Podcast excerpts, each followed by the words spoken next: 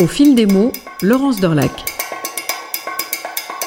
Je m'appelle Nadia Albertini, je suis styliste pour la broderie et la haute décoration. Ce n'est pas une simple interview audio que vous allez faire avec Nadia Albertini, c'est une rencontre avec une vraie passionnée de création. Broder, manier les points, les matières, les matériaux. Au fil des mots, vous entendrez combien tout est inspirant pour Nadia, jusqu'à mener parfois à des superpositions étonnantes sur ses toiles à broder. Voilà assurément une brodeuse haute couture, haute en couleur.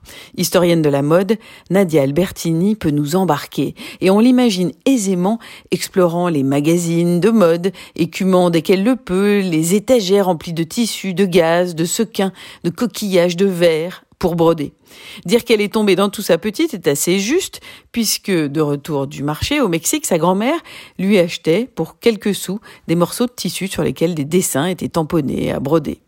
Désormais, c'est la haute couture qui fait son marché avec Nadia et détermine avec elle ce que l'équipée de brodeuses qu'elle va réunir va pouvoir réaliser pour nous faire rêver. Depuis 20 ans, Nadia Albertini s'intéresse aussi à un couple mythique des coulisses des tissus de mode. André et son mari René Breguet. Cette maison Breguet a alimenté les créateurs pendant plus de 50 ans, la première moitié du XXe siècle. Nadia va bientôt le raconter dans un livre. Je peux donc me piquer de dire qu'il y a fort à parier que nous reprendrons bientôt, avec Nadia Albertini, le fil d'une conversation. Mais dites-nous, Nadia, le premier jour, du premier moment où vous avez commencé une broderie, c'était comment? Et c'était grâce à qui? Euh, C'était une broderie sur une toile Aïda. C'était un motif floral que j'ai fait quand j'avais 6 ans avec ma grand-mère. Euh, et en fait, j'apprenais en suivant un, un manuel euh, de broderie des années 30, je pense, qu'elle avait gardé de sa grand-mère ou de sa mère ou je sais pas qui. Et l'album, en fait, le catalogue, il, tombait vraiment en miettes, en fait, où toutes les feuilles euh, étaient détachées. C'était, je crois, euh, un motif de jonquille, si ma mémoire est bonne, oui, c'est ça. en quel point? Euh, un point de croix euh, basique. Et euh, je crois que je dois l'avoir encore, cette petite broderie, j'ai dû la garder. Du coup, bon, c'est une occupation de l'esprit, du cerveau, des mains, évidemment. Ça en fait pour vous quelque chose qui relève de la d'une gymnastique, d'un langage? Ça devient quoi au fil du temps pour vous cette histoire de broderie?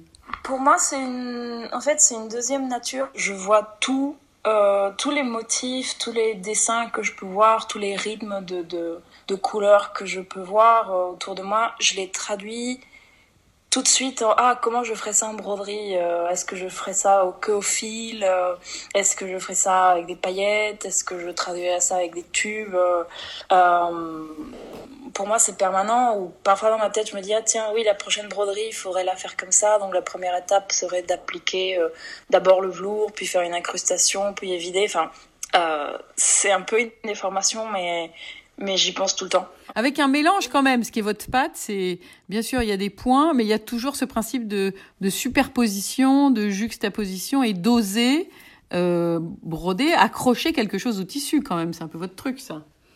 Oui, oui, moi je, je mélange des tas de choses. Ça m'arrive de mélanger euh, des plumes, euh, du tissu, du verre, euh, enfin toutes les toutes les matières qu'on a à disposition. Et euh, ce que j'adore aussi, et même si je ne suis pas en déplacement professionnel et je ne suis qu'en vacances, quand je vais par exemple à Tokyo, je ne peux pas m'empêcher de faire tout le tour de tous les magasins de perles et de paillettes et de plein de choses de mercerie et je sors euh, avec euh, des sacs et des sacs entiers de matière. Contente parce qu'elle a sa matière. Voilà, parce que j'ai des matières, parce que je me dis ah je vais pouvoir jouer avec des avec des mélanges euh, que je connaissais pas. Alors d'où ça vient ça? Est-ce que c'est le côté mexicain, le côté français, la pointe de, de, de américain aussi, parce que vous êtes mm. très branché aussi sur ce continent-là? je sais, je sais pas. Je pense que c'est aussi euh, ma formation à Dupéré, le fait de dépasser un petit peu les, limites ou dépasser ce qu'on connaît ou ce qui est déjà établi et euh, venir mélanger euh, d'autres choses, faire venir d'autres univers en fait dans la broderie. Ça nous est arrivé à Dupéré par exemple de, chercher des motifs un peu inédits et en fait c'était l'idée de prendre du papier, des crayons, enfin des, des crayolas et aller prendre les empreintes euh, d'égout, de, de bouches d'égout dans le métro, de grilles dans le métro, de grilles dans la rue, Et ça crée, mine de rien, des, des patterns, des, des, des, vraiment des motifs, des répétitions incroyables qu'on voit tous les jours, mais traduites d'une autre façon. Et ça, ensuite, ça peut servir comme dessin pour une broderie, en fait. Voilà, on voit l'école qui vous pousse à aller dans la créativité, à oser des choses. Mais si on revient aux propos de broderie en elle-même, est-ce que c'était satisfaisant, ces études de broderie à l'école? Et, et maintenant, qu'est-ce qu'on pourrait en dire? Grâce à Dupéré, je pense que oui, j'ai appris à, aller chercher dans plein d'univers différents. Mais la technique, euh, même de la broderie, le fil, l'aiguille, euh, le crochet, euh, je l'ai appris soit avec ma grand-mère, soit toute seule. En faisant des expérimentations, en voyant faire d'autres, et surtout, surtout en essayant des choses. Moi, c'est ce que j'appelle des gens qui font du, du yoga, ils disent souvent take it to the mat. Et en fait, moi, je dis take it the frame parce que moi c'est quand quand il y a un truc qui va pas quand je trouve pas des solutions quand je suis stressée quand je suis débordée et, que je vois pas le la, solution venir en fait je sors toutes mes matières je sors tous mes fils je me mets devant le métier à broder avec un, une base très simple, soit une popeline de coton ou un organza, et j'essaye plein de trucs. Et je mélange, et c'est, en fait, c'est des, vraiment, c'est des jets, c'est des essais. Et peut-être que le jour même, ça va pas me plaire, mais je laisse tout sur le métier. Il y a toujours un, métier euh, monté à la maison ou à l'atelier. Et euh, c'est comme des gammes, en fait. C'est comme quelqu'un qui joue du piano et il fait ses gammes. Et parfois, il est, il fait, voilà, il est pas concentré, on n'est pas bien, etc. Mais euh, les gammes qu'on a fait il y a deux trois jours servent en fait comme point de départ pour d'autres choses. Sinon, toutes les techniques, tout le travail que je fais à l'aiguille non, j'ai pas eu d'apprentissage technique en fait. Mais on dirait que vous manipulez ça comme presque de la de la pâte à modeler en fait. Le message c'est ça, c'est sortir comme s'il y avait un, espèce de carcan qu'on veut vraiment euh, garder autour de la notion de broderie, bien respecter ce dessin, bien faire en sorte que ça ressemble. Et vous vous avez envie d'exploser tout ça en fait.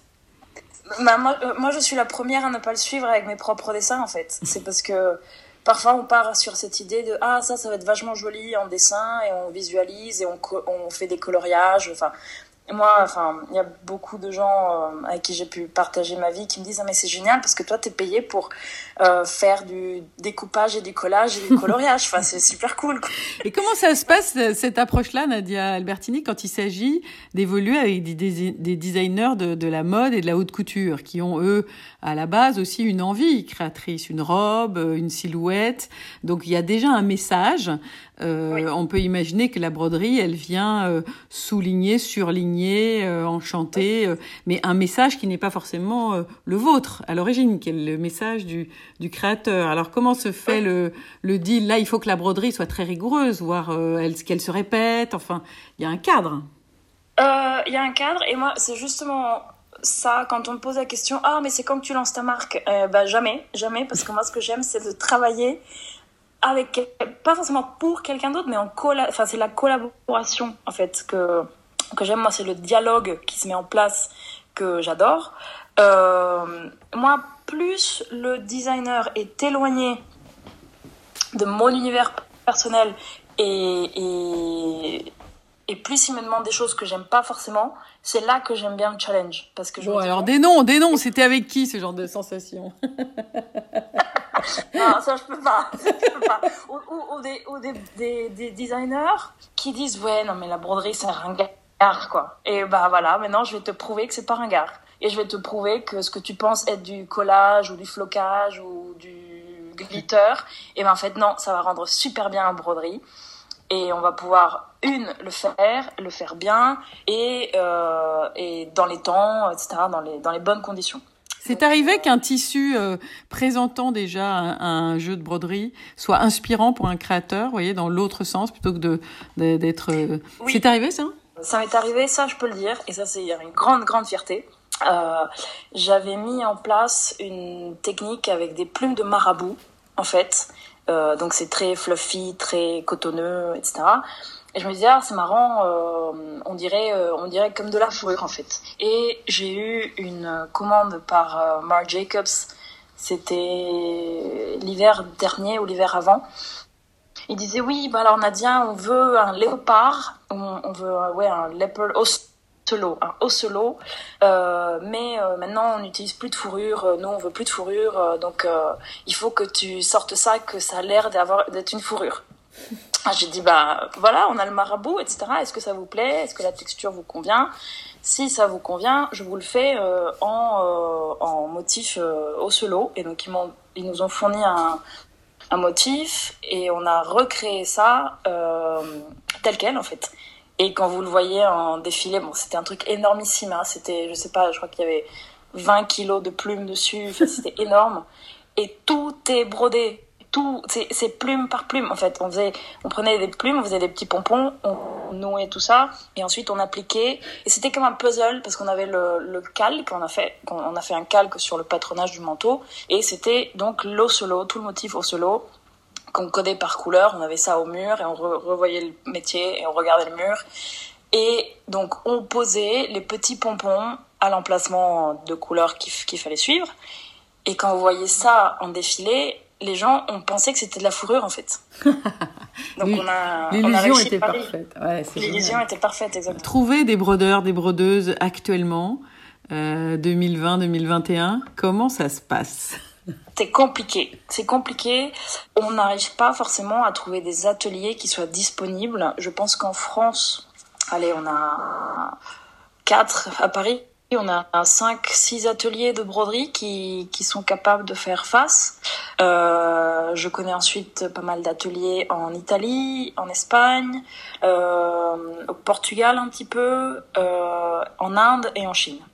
Mm. Pour moi, ça c'est les qu'on puisse appeler ça des ateliers pour vraiment euh, travailler soit des petites séries, soit des productions. Euh, parce que le monde entier brode, mais c'est pas forcément à, cette échelle-là.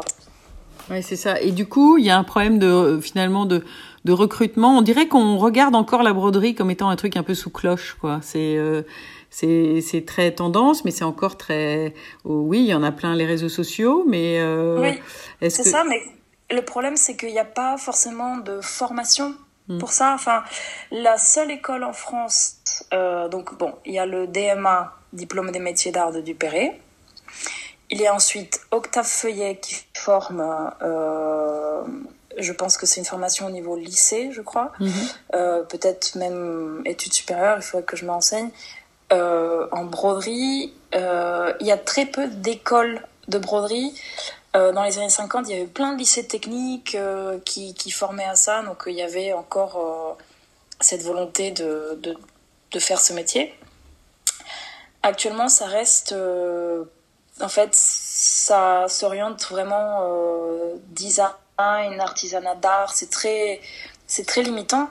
Il faudrait, il faudrait qu'il y ait plus d'écoles qui enseignent, c'est ça, la, la broderie. Et, et ailleurs dans le monde, vous voyez plus de souffle et de dynamisme un bon exemple, c'est le Royaume-Uni, qui, à un niveau universitaire, a de très très bonnes formations textiles. Et même si votre BA de textile n'a pas une composante majoritaire de broderie, ils vont vous proposer un enseignement en broderie. Et il y a la possibilité quand même d'apprendre les techniques de base, que c'est qu'un métier à broder, euh, voilà. Et ils poussent vraiment les élèves à explorer créativement euh, il y a deux, trois universités autour de Londres. Euh, moi, à chaque fois, je suis bluffée par leur production. C'est vraiment dingue. Parce qu'ils ont justement pas peur d'explorer et de sortir un petit peu des, des sentiers battus mm. de la broderie. Et c'est pour moi l'un des enseignements les plus riches, en fait, et de meilleure qualité. Et qui perpétue un peu l'intérêt pour ça, quoi. Et alors, est-ce que vous pensez que les, les entreprises françaises euh, de mode, euh, de haute couture connues, est-ce qu'elles ont une responsabilité euh, là-dedans pour promouvoir? Est-ce qu'acheter les ateliers et les faire tourner, ça suffit? Est-ce qu'il faudrait qu'on passe à une phase plus de travail sur le patrimoine et, au travers de votre travail d'historienne, vous vous y employez? Alors, moi, ce que j'essaie déjà à mon échelle, à mon niveau, c'est de recueillir un maximum de traces en fait oral, de vécu, de souvenirs, c'est vraiment un travail de mémoire. Je fais ça en essayant de contacter un maximum de brodeuses, euh, d'anciennes brodeuses qui ont travaillé donc pour les ateliers. Euh, j'ai pour l'instant un petit réseau d'une quinzaine de, de, mamies qui ont aujourd'hui entre 85 et 95 ans. Donc euh, Donc faut se dépêcher un petit peu. Elle, m'aide beaucoup parce que c'est ça, exactement. ça fait quatre ans que j'ai commencé, donc euh, elle me parle régulièrement, etc. Et c'est ce qui est, ce qui est très marrant, c'est qu'elle se passe le mot ah, tu sais, il y a une jeune fille qui veut te parler, et puis elle, elle me donne le numéro d'un autre, et puis et c'est ça, c'est très très drôle. Euh, et elles sont super gentilles. Elle me dit souvent, oh mais vous savez, ça va pas vous intéresser beaucoup. Hein. Je dis si si si, continuez, parlez-moi, parlez-moi. Et, euh, et elles sont top. Euh, donc déjà, c'est recueillir comment elle travaillait avant, pour aussi comprendre ce qui se passe maintenant et où on va après. Et en effet, euh, moi j'ai travaillé chez Le Marié, qui est donc euh, le plumassier qui appartient à Chanel. Et c'est vrai, on peine à recruter. Et je trouve que la transmission euh, est parfois un petit peu compliquée. Il faut vraiment avoir la, la, vocation et puis il faut vraiment vouloir apprendre. Et c'est surtout ouais, une question de transmission. Il faut que les anciens, que les anciennes, parce que c'est surtout des femmes, veuillent nous apprendre Mm. partager le savoir, nous expliquer, nous montrer, parce que c'est toute une question d'astuce en fait, c'est l'intelligence de la main et le lien entre l'œil et la main. Euh, si on n'a pas ça, si quelqu'un l'a, nous l'a pas appris, et moi, enfin, j'ai appris de ma grand-mère et, et d'autres personnes euh, que avec qui j'ai travaillé en atelier, mais si on vous donne pas ces astuces en direct, je vois pas comment on va les apprendre. On va, on, a, on, va, on, a, on va pas apprendre ça dans un livre, ni dans un DVD, ni. Et vous m'expliquiez dans, euh, dans, une autre conversation, vous m'expliquiez que effectivement le rapport à la tension du tissu, c'est vous me rappelez cette histoire, c'est-à-dire que chaque broderie est une vraiment liée à un individu, à une manière de s'y prendre, quand bien même on ferait tous le même point. En fait, les, les brodeuses haute couture sont des mains hyper qualifiées, donc elles savent ces choses-là, elles, connaissent le, leur métier, et donc elles savent qu'elles doivent euh, avoir une main similaire d'une à l'autre, parce que moi je peux avoir une tension supérieure à la vôtre ou vice-versa, et ça fait que la maille du tissu, ce réseau du, tissu, va être distorsionné de différentes façons, à différentes tensions. Donc il faut qu'on apprenne à voir comment travaille l'autre, à dire ah non mais là il tend beaucoup plus que moi donc il faut que je tende plus, euh, quel est l'effet sur le tissu, comment il va se comporter, ça c'est ça c'est l'expérience en fait, ça c'est que les quand quelqu'un débute, il peut pas le savoir donc il faut qu'il apprenne de l'ancien, de l'ancienne, de la personne qui a 30 ans de métier. S'il y a des différences euh, trop importantes, vous allez vous retrouver avec quelqu'un qui a fait le haut du panneau euh, avec sa tension qui est faible, le bas du panneau avec une tension beaucoup plus forte, et en fait le bas du panneau aura tendance à rétrécir beaucoup plus, et donc vous aurez un bas de manteau euh, taille 34 et un haut de manteau taille 38. donc euh, pour les raccords entre le, les deux dos du manteau ou les manches, etc., c'est compliqué. Finalement, ça a besoin de parole, la broderie, alors. C'est pas si solitaire que ça dans ces cas-là ça a besoin de. Je pense qu'une broderie faite en atelier, ça implique euh, énormément de paroles, énormément d'échanges. Et c'est ça qui aussi, c'est parfois un peu tendu en atelier. Hein. On est, c'est une ambiance de femmes en général. Euh, quand vous mettez euh, 20, 30 nanas en broderie, euh, que vous leur dites, bah la robe c'est pour hier, et qu'on est un peu sous pression, parfois c'est, ouais, c'est, il y a des étincelles qui, qui, qui se font, mais c'est ça qui est beau aussi. Comment vous, du coup, jeune femme moderne, vous voyez euh, tout le rapport à la machine euh, Pour vous, il y aura toujours une cohabitation entre euh, excellence du travail à la main et, euh, et puis facilité et parfois très grande précision hein, qu'offre un travail utilisant la machine? La machine, ça me fait pas peur, dans le sens où je sais que il y a des choses que je fais à la main qu'une machine pourra jamais refaire. Ça m'est arrivé de faire des broderies pour Dries Van Noten entièrement à la main euh, magnifique, hein, enfin des heures et des heures de broderie avec un mélange de fils, de paillettes, de perles, etc. Et de retrouver six mois après euh, une copie, mais quand vous le regardez de loin, oui, de loin c'est identique. Hein. Euh, même moi j'ai cru, j'ai dit oh là là, mais qu'est-ce que ça fait là? C'était dans une usine en Chine. Et donc je m'approche et je vois que en fait c'était une reproduction faite intégralement à la machine, mmh. mais quand vous le regardez de près, ah oui, ben ça a perdu euh, la dimension, ça a perdu la texture, ça a perdu la brillance. Euh, c'est pas la même main, c'est pas le même poids, c'était beaucoup plus rigide. En fait, la machine va être systématique, elle va appuyer partout de la même façon, elle va imposer cette cadence et cette tension de la même manière sur tout le panneau et elle écrase certains matériaux, par exemple euh, un fil de laine, un mohair. Enfin, en fait, la machine vient un petit peu tout écraser, alors que la main respecte la texture. Et après, je suis pas contre faire, euh, par exemple, si ça peut servir euh, une, une, impression digitale, on va dire, mmh. qui est faite typiquement à la machine en fait, hein, euh, et qu'on vient agrémenter de pampilles à la main. Vous, vous, mélangez les trois choses et si vous voulez par-dessus, vous mettez euh, des pétales euh, en, polyester découpés au laser. Enfin, il y a, y, a plein, y a plein de choses. Et là, on retrouve votre capacité ah oui, à, mettre layer over layer over layer. à faire le millefeuille, mais mais très, c'est très gentiment dit, c'est un millefeuille euh, créatif. Donc euh, petit à petit, vous vous plongez dans, dans l'histoire au travers des différentes maisons. Euh, il y a les brodeuses que vous rencontrez, il y a l'histoire, l'histoire dans les maisons. Euh, vous avez l'impression que l'air de rien, on a, on a, on a pas mal de matériaux ou c'est assez difficile? Là encore, vous, vous faites des sauts dans les différents pays que, auxquels vous êtes attachés, du, du Mexique aux US à la France. L'histoire, elle est, elle est un peu diluée un peu partout. Il y en a qui sont très forts dans l'histoire de, de la broderie? Comment ça se passe hein? Alors, euh, je pense que bon, en France, on est hyper riche en patrimoine. Euh, et j'ai eu le plaisir, mais aussi la tristesse de voir que les musées sont remplis de trésors, que parfois j'ai été même moi sortir des caisses, découvrir et dire eh, oh, c'est là, vous connaissez pas ça, attention.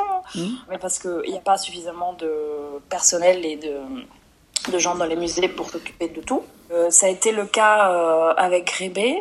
En fait, ce brodeur des années 1910 à 1960 Cinq musées européens, donc quatre en France, conservent ces collections.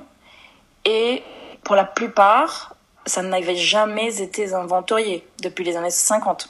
Ah donc, lui, il avait cédé ça, il avait cédé toutes ses archives. Tous il avait cartons, séparé un petit peu. Euh, tout, ouais, voilà. tout, tous ses dessins. Enfin, c'est surtout des dessins et des échantillons. Mais il y en a quand même 4500 hein, et c'est magique. Tout est plus beau que, que l'autre. Enfin, c'est incroyable. Le problème, c'est que c'était dans des caisses. Personne ne savait ce que c'était. Ça n'a jamais été ni inventorié, ni photographié, ni étudié. Et voilà. En fait, c'est un énorme puzzle.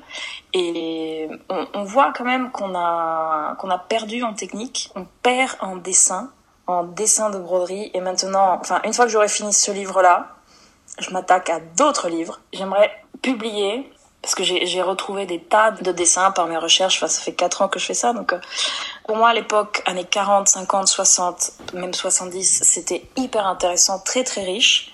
Et dire, bah voilà, pourquoi on publierait pas euh, ces dessins-là, des dessins de base, que les gens, enfin, dont les gens puissent s'inspirer pour créer des broderies chez eux. Mais vous avez publié vous une photo récemment euh, d'un dessin un peu art déco, non, dans les dans les ors avec des, des traits un peu géométriques. Et c'était très inspirant en fait. C'est ça qui est dingue, c'est qu'on se dit que rien qu'en soi, on a envie d'en faire un petit rectangle. Et c'est très simple en fait. Hein. Et, en fait, je pense que la, la, broderie était était très très simple. Parfois, quand je dis en broderie, qu'est-ce qu'un bon dessin? C'est un dessin harmonieux qui vous permet ensuite de d'interpréter ça avec vos matières. Euh, oui, c'est l'idée de, de rendre la broderie peut-être ouais, un petit peu plus libre. La rendre plus libre, ouais. Il y a le dessin et puis il y a le, les matériaux, non? Est-ce que les, les couleurs, les fils, euh, les qualités, les textures, les brillances euh, L'une des clés, ce serait il y a l'enseignement du dessin, l'enseignement de l'histoire, et puis il y a le, moi je trouve qu'il y a le, la notion de fil qui peut pourrait peut-être jouer. Le problème, c'est que les matériaux de broderie restent quand même chers c'est des matières assez onéreuses parfois ou qui sont vendues euh, en gros en fait. Euh, donc c'est difficile pour les gens de s'en procurer au, détail. Mais je je pense pas qu'on soit obligé d'utiliser euh, des matières forcément euh, tout de suite haute couture ou des fabricants très prestigieux. Je pense que c'est une question de mélange et c'est une question de si vous avez déjà un fil de coton, un fil de laine, euh, deux paillettes et quelques perles. Déjà avec ça, on peut faire des choses très très belles. Euh, si en plus vous avez des coquillages, euh, des perles de votre grand-mère, euh, des euh, ce que vous voulez en fait. Il y a, il y a une multitude de choses. Donc il faut donner aux gens les bonnes astuces en fait et les bons mélanges en rajoutant une petite plume de temps en temps. Euh, déjà, ça change complètement. C'est déjà euh. l'important, oui, de twister un petit peu, un petit peu la chose. Et vous, alors, où est-ce qu'on va voir bientôt euh, certaines de vos réalisations Alors, vous êtes sur quoi? De la, du textile, euh, déco Qu'est-ce qu'on pourra voir nous dans ces prochains mois? Alors, euh, bon, bah, en ce moment, donc, je j'ai travaillé pour l'expo euh, euh, Chanel à Galliera, mais ça, c'est une question plutôt curatoriale. Et ensuite, c'est des réalisations euh, pour des pour des particuliers, pour des des lieux. Euh, pour l'instant, je peux pas trop en parler. Donc, c'est euh, trois réalisations pour du de la déco intérieure et c'est des œuvres assez euh, monumentales en fait. C'est l'une d'entre elles c'est un ensemble de panneaux euh, l'ensemble fait 40 mètres carrés. Euh, donc euh, c'est assez conséquent. Ça nous a demandé un an un an de broderie et ça c'est nouveau ça que ça ça revient. Ça a eu été un moment mais dans la déco d'intérieur un petit peu là vous sentez qu'il y a des questionnements qui ça un peu euh, Je pense qu'on a on a eu l'habitude de le faire euh, plus avant, bien sûr. Euh, il faut juste leur donner envie, en fait, en leur montrant des choses, en leur expliquant, ben voilà, bon, là vous voyez quelque chose qui est très mode, mais si on enlève ça, ça, ça, ça, il reste ça, donc ça pourrait être adaptable et utilisable pour toute réalisation déco, etc. Il faut il faut être très patient, pédagogue, et puis, euh, mais c'est le, c'est le plaisir aussi de, de partager le métier, en fait, de leur dire euh, ce qui est possible, ce qui est pas possible, euh, leur ouvrir aussi des idées sur d'autres choses. On entend surtout que c'est le plaisir de travailler un art vivant. Qu'est-ce que c'est vivant tout ça?